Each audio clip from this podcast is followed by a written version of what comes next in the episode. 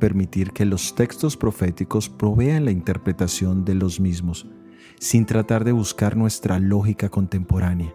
Daniel comienza a recibir la interpretación de las cosas que vio en la visión.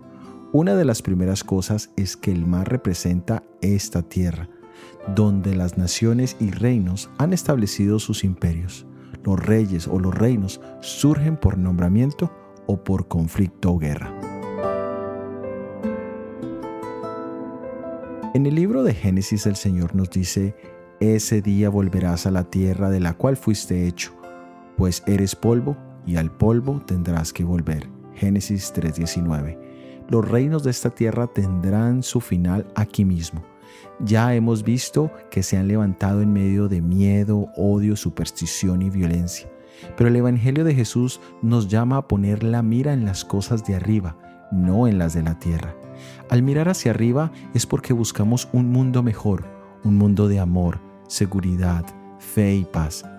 Pero ese mundo no se impone en nuestros corazones por fuerza, sino de acuerdo a nuestra voluntad. ¿Deseas un mundo mejor?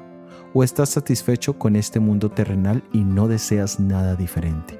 La mujer de Lot, al ser sacada de Sodoma, sintió pesar de lo que quedaba allí y por eso volvió a mirar y allí quedó para siempre. Ella no deseaba nada mejor que Sodoma. Dios no forzará a nadie a estar en el reino celestial. Aunque su amor sea infinito, Él respetará tu decisión. Decide las cosas de arriba, donde está nuestro Salvador Jesús.